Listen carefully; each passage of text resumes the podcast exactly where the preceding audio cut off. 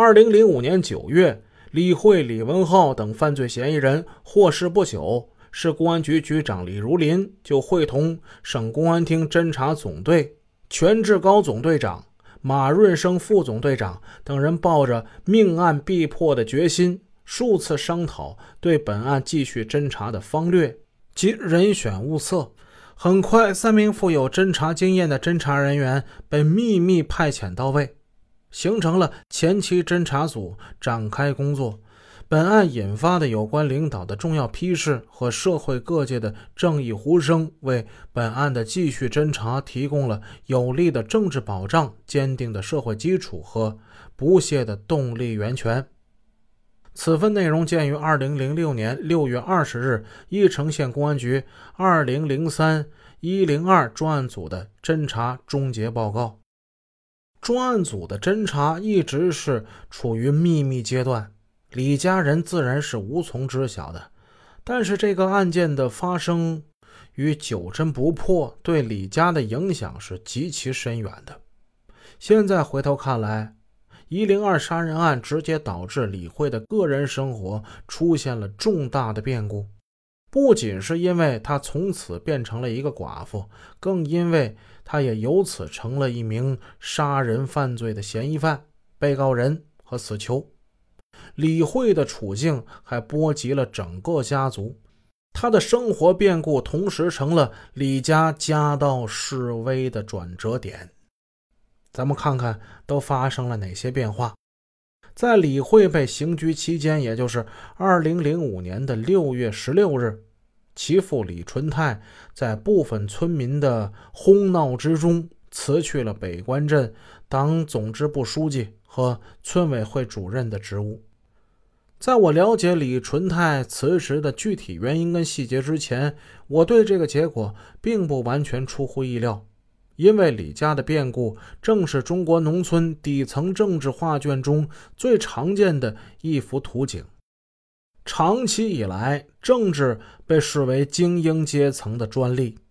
其实，在精英政治之外，在中国农村社会底层对权力、统治和管理的争夺与抗争，从来就是没有停止过的。